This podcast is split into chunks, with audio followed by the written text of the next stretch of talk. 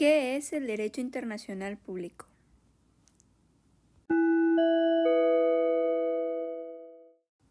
El derecho internacional público es la rama del derecho que se ocupa de las relaciones internacionales entre los estados y los sujetos internacionales.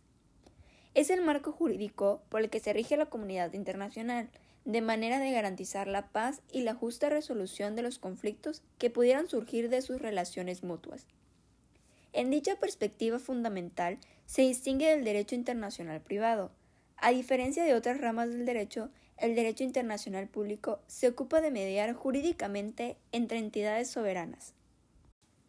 ¿Cuál es la historia del derecho internacional público?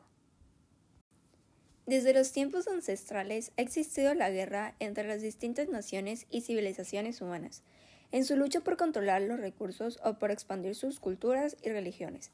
Sin embargo, en la mayor parte de los conflictos de la historia hubo algún tipo de orden jurídico mínimo. Apelando a este tipo de reglas, a menudo de origen religioso, lograba firmarse la paz entre imperios en guerra, o al menos pactar los términos de alguna forma.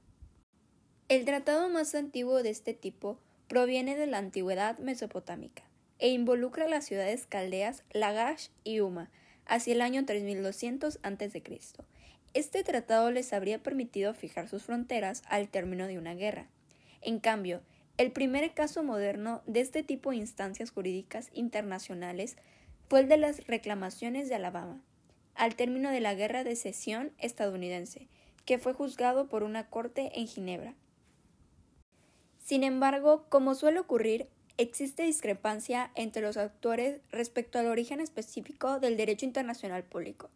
Algunos lo consideran tan antiguo como las naciones humanas mismas, que acordaban los términos para comerciar o intercambiar bienes primitivos. Por el contrario, otros autores suponen su inicio formal a partir del siglo XVI o XVII, instante en el que aparecieron formalmente naciones soberanas dispuestas a relacionarse con las otras en términos de igualdad jurídica, como ocurrió en 1648 con los tratados de Westfalia. ¿Cuáles son las fuentes del derecho internacional público? El derecho internacional público tiene como fuentes los diversos y variados tratados suscritos por los estados de manera bilateral o multilateral, tales como pactos, convenios, memorandos, declaraciones conjuntas, etc., así como la llamada costumbre internacional, reconocida en la práctica por los estados y por los principios generales del derecho. A ello hay que sumar los documentos jurídicos emanados de las Cortes Internacionales y organismos jurídicos multilaterales, como la Organización de las Naciones Unidas, que sirven de mediador en conflictos locales y regionales, brindando un marco legal de mutuo entendimiento entre las naciones en disputa. ¿Cuáles son los sujetos del derecho internacional público? Los sujetos del derecho internacional público son los estados nacionales, debidamente reconocidos por sus pares y por la comunidad internacional como tal, las organizaciones internacionales de mediación y acuerdo internacional, como la Organización de las Naciones Unidas, la Organización Internacional del Trabajo, etc., la comunidad beligerante y los movimientos de liberación nacional en ciertos casos en que son reconocidos como actores políticos y no criminales, y la persona física, como sujeto pasivo del derecho internacional, pues recibe de éste obligaciones y derechos. ¿Cuáles son las características del derecho internacional público?